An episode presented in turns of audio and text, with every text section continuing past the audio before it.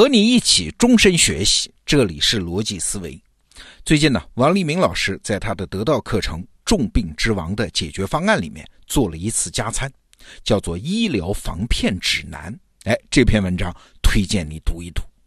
那仔细读这篇文章，不仅能让你不上医疗骗子的当啊，还能帮助你建立一套系统。什么系统啊？一套识别不靠谱信息的系统。那首先的问题是，这靠谱信息它长成什么样啊？哎，对不起，这个没准啊。不同领域的信息，它当然长得不一样。但是，靠谱信息它来到你面前那个方式，那倒是有准的。什么样啊？它通常是局部的、缓慢的和克制的。那反过来说，那种动不动就全程肯定判断、兴冲冲的表情夸张的信息，比如标题里面全是感叹号的啊，先不管它的内容是什么，只要它来到你的面前是这副德行，嘿嘿，基本都要对它存疑呀。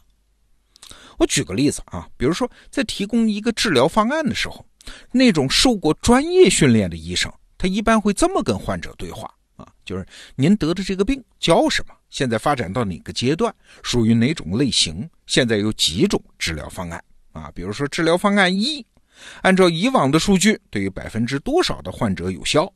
但是对于百分之多少的患者来说呢？哎，可能什么时候会出现耐药性？那到那个时候呢，可能需要切换成其他的治疗方案。但是呢，上面说的这个药呢，有个麻烦，就是副作用很大。很多患者啊，因为吃这个药，生存质量出了问题啊，所以还有一个方案你可以考虑。虽然呃这个治疗的效果要差一点，但是副作用少啊，生活质量更高啊啊！如果你真的没钱，那还有一个方案三，你也可以考虑啊。哪些地方哎，它确实差一些，哪些地方呢，其实也还不错。哎，你看，医生要这么跟你说话，这个表述方式，他是唠唠叨叨、患得患失，非常的不干脆。你得费好大的功夫才能搞明白他到底讲的是啥。但是，这就是严谨的、负责任的表达方式啊！啊，你发现他讲的每一个信息都是严格的限定了边界条件，而且符合我们刚才讲的那个特征吧，叫局部、缓慢和克制。那相反，如果一个消息看起来非常的神奇啊，比如说别人都没有办法，但是我这儿有一个祖传秘方，能够彻底治愈癌症或者什么糖尿病、不孕不育、脱发，不管什么病 啊，那你就得当心了，因为对方肯定是骗子。你可能会觉得这么说有点武断吧？哎，这就牵涉到对于现代社会特征的理解了。现代社会的首要特征是什么？是精细化分工。啊，一个社会的经济发展水平虽然表现出来的是什么 GDP 啊、人均收入什么的，但是在社会层面其实就是分工水平啊。分工越精细，这个社会的经济就越发达。那怎么做到精细化分工呢？哎，其中一个必要条件就是让整个社会的信息各个层面的都充分的涌动，充分的被全社会看到，所以达成分工和协作就更方便。所以呢，现代的知识体系会发展出很多激励制度啊，比如说专利申请啊、科技奖项、论文发表、学术会议、职称评审，还有公司资助。哎，这些制度它目的是啥？就是让好的想法、技术和创新在萌芽状态里就能被提早看到嘛，其他分工的人好扑上去和他协作嘛，一起把这个东西养大嘛。所以啊。在现代社会，如果你真的有一样绝活，有一个祖传秘方，哎，对不起，你是藏不住的呀，你早就被引诱出来了，而且你还得早说快说啊，免得被别人抢先发表，或者是注册成了专利。这当然是专门为了激发信息的一些制度，但是还有一些社会体制呢，它在客观上也在促使信息流动。我们就拿药物研发来说，现在要研发一款新药，比如说癌症新药。那平均需要七八年的时间，要耗费二十多亿美金的研发经费，那好大一笔钱。那药厂怎么能确保能把这笔钱给赚回来呢？难道研发出来药之后挨个向患者推销啊？那是不行的。那等于是把这么大一笔钱扔进了一个不确定性的汪洋大海。那药厂会怎么办呢？哎，药厂的第一个想法是一定要让这个药进医疗保险的名单。为啥？因为现在癌症药物的费用百分之七八十，甚至是更多啊，都是政府或者是商业医疗保险机构来买单的，他们才是真正的支付方。那患者呢，放心吃就好了。所以药厂要想赚钱，他必须千方百计的通过医疗保险机构的审核啊，这样他们才能拿到确定的利润。那怎么进这张名单呢？当然是玩命的说服这些机构的专家啊，充分的说明，然后开各种各样的会，利用一切场合。那在这个过程中，只要有专利制度保护知识产权，他们还有啥密可保啊？告诉你都来不及啊！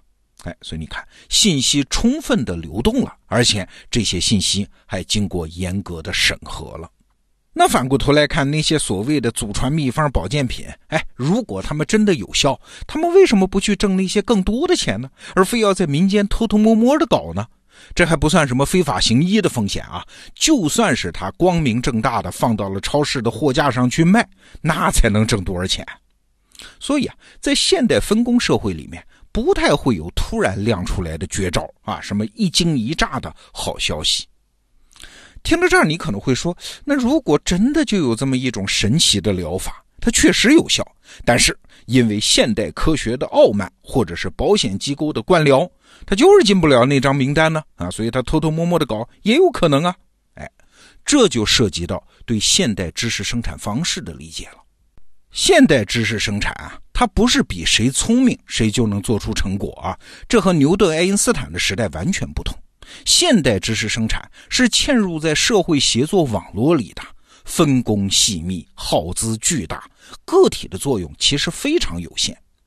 薛兆丰老师在他的课里面就讲过嘛，在实验室里面，一只经过特殊处理的，用来检测糖尿病这样的药物效果的小白鼠，就一只老鼠啊。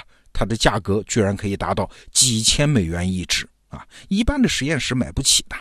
你要搞个实验室，一个普通的啊，一位教授、两位博士后、几个本科生、博士生，一年你没有六七十万的成本，根本撑不下来。这是说美金啊！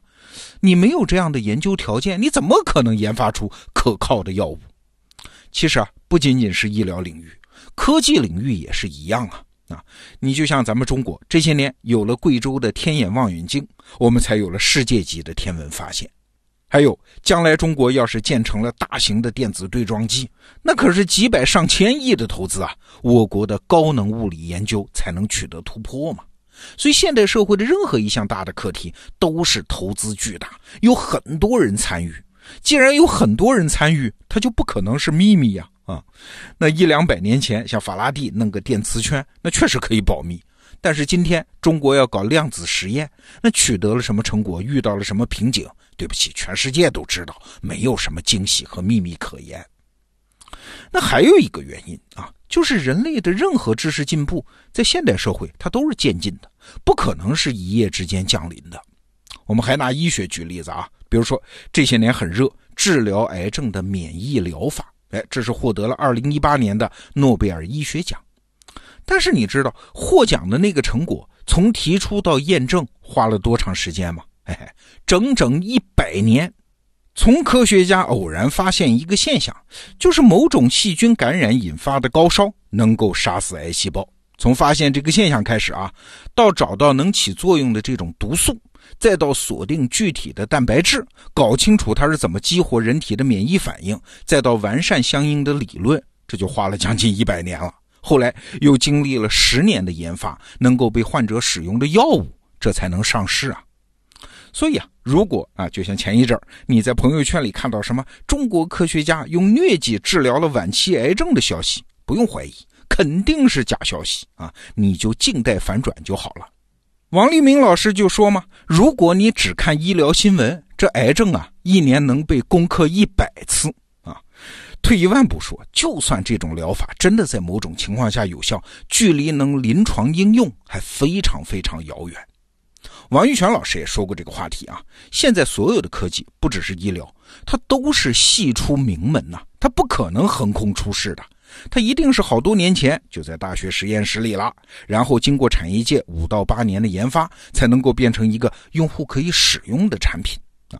只要你对科技前沿有足够的了解，你会发现这个世界一点惊喜都没有，五年之内都不可能有什么意外可言。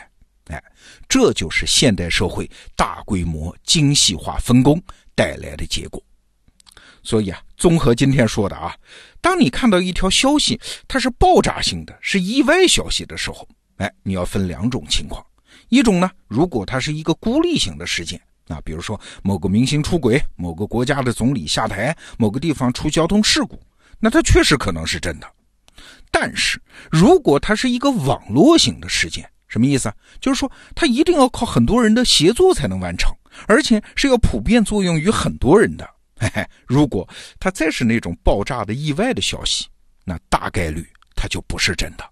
为什么？因为在大规模精细化分工的现代社会，哎，其实没有什么奇迹呀。好，这个话题我们就聊到这儿。逻辑思维，明天见。